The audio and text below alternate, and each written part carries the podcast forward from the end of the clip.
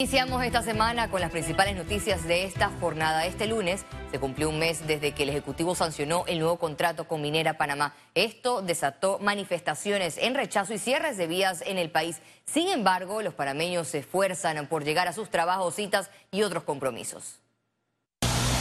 Desde tempranas horas de este lunes, la ciudad capital fue escenario de bastante movimiento, tanto vehicular como peatonal, pese a la convocatoria a cierre total realizada por algunas agrupaciones.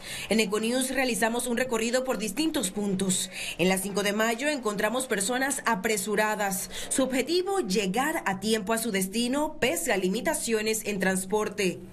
La experiencia ha sido bastante dura bastante difícil.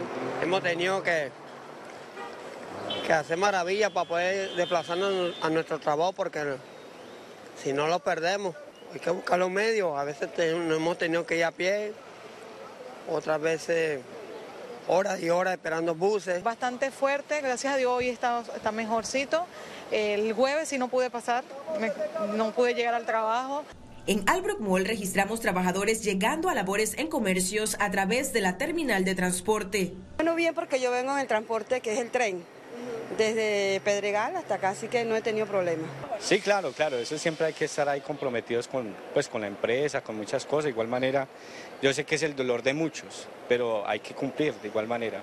Atender la salud es otro motivo para salir temprano de casa. Hay quienes se dirigían a citas hospitalarias. ¿Tratando de llegar a su cita médica? Sí, aquí en la clínica Calle 25. ¿Y esta cita ya la tenía hace tiempo? ¿Ha tenido que reprogramar?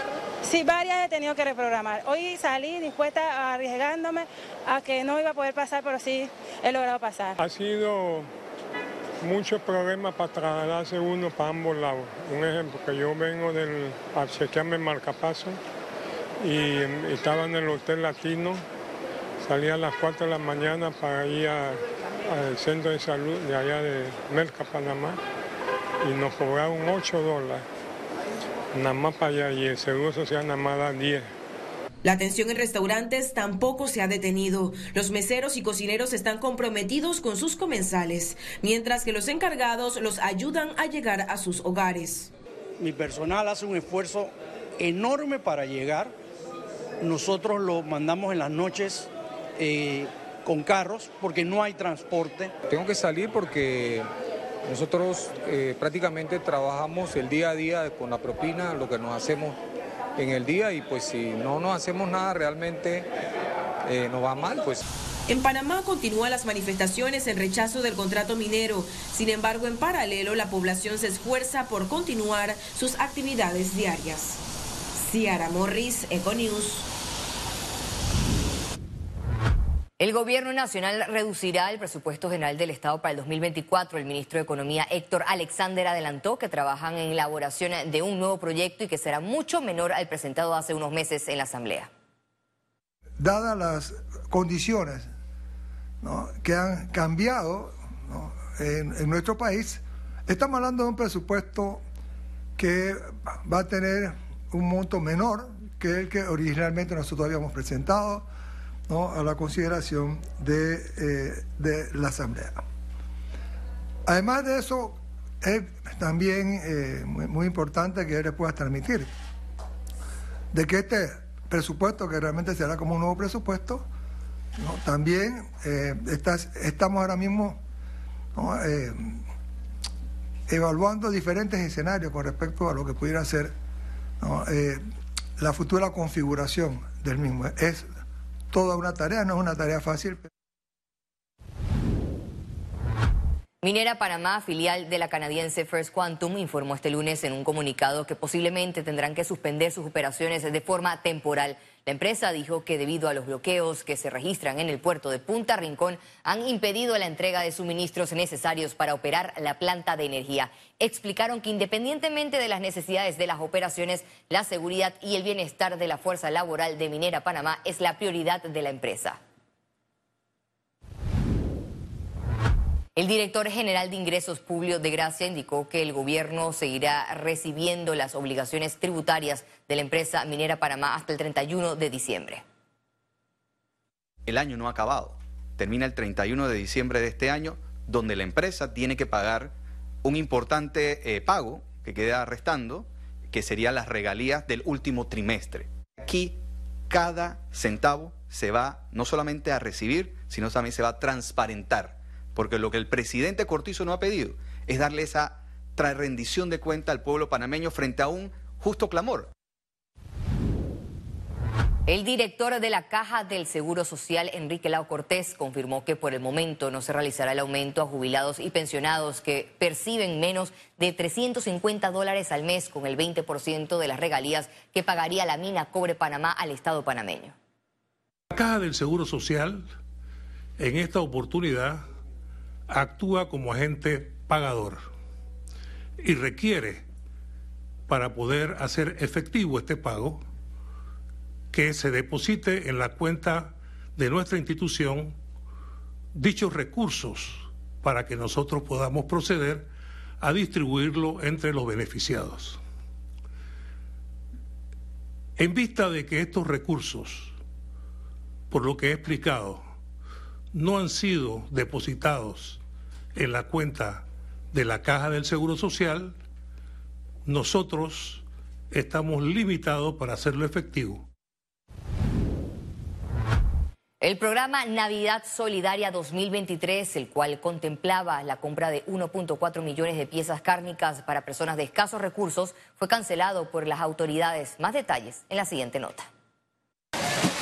La decisión de suspender el programa Navidad Solidaria fue acordada por las autoridades y representantes de la agroindustria.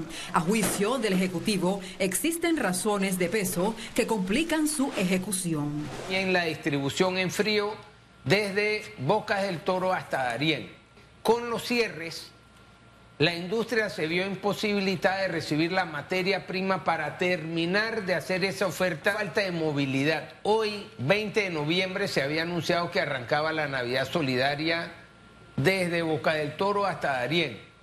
Y eso, debido a los cierres, es imposible ejecutarlo. El titular de Lima no descartó activar una estrategia para la ubicación de 1.4 millones de productos cárnicos. Una opción que tenemos es evacuar parte de ese inventario que tiene la industria a través de los puntos de venta del instituto.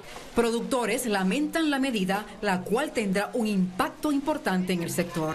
Mire, ese programa bien analizado, bien llevado, es un programa muy noble le lleva comida al, plato de la persona menos, que tiene menos capacidad económica y a la vez le hace eh, la justicia al productor que ha sido desplazado del mercado nacional. Existen en Panamá 7.500 puestos de producción. Si usted lo multiplica por la familia promedio en Panamá más los empleados, estamos hablando de 60.000 personas que dependen de esta actividad económica. La primera versión de la Navidad Solidaria se remonta al 2020. Este año se destinó 15.7 millones de dólares para la compra de productos derivados del cerdo y del pollo.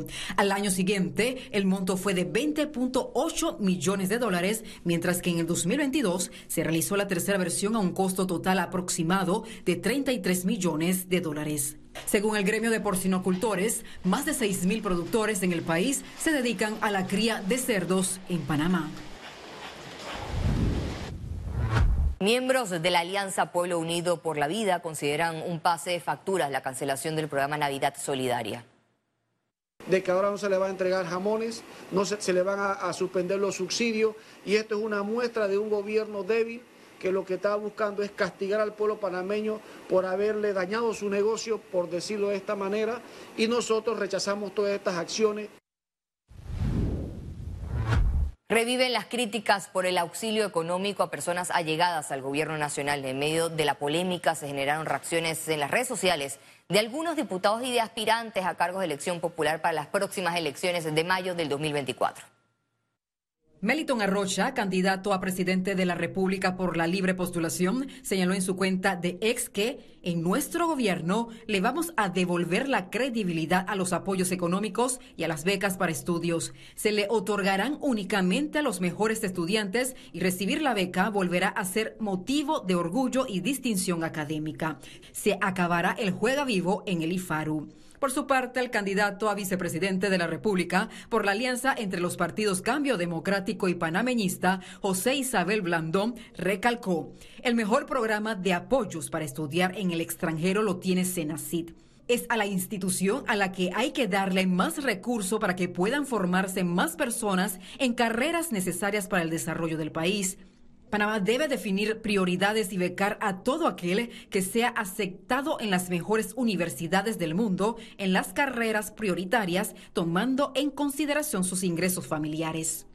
En tanto, el diputado Gabriel Silva opinó, la única forma de resolver el problema de las becas y auxilios es con una buena ley de otorgamiento de becas. La presentamos, pero lastimosamente a algunos diputados no le conviene. La solución entonces es reemplazar a los diputados que no están comprometidos con Panamá. Además, Edison Brose manifestó, Llevo más de dos años impulsando la ley que despolitiza las becas del Estado. Aún están esperando debate. El IFARU es una de las tantas instituciones que dan becas. Aprobando esta ley se acaba el secretismo que ha permitido a todos los gobiernos hacer lo que les da la gana.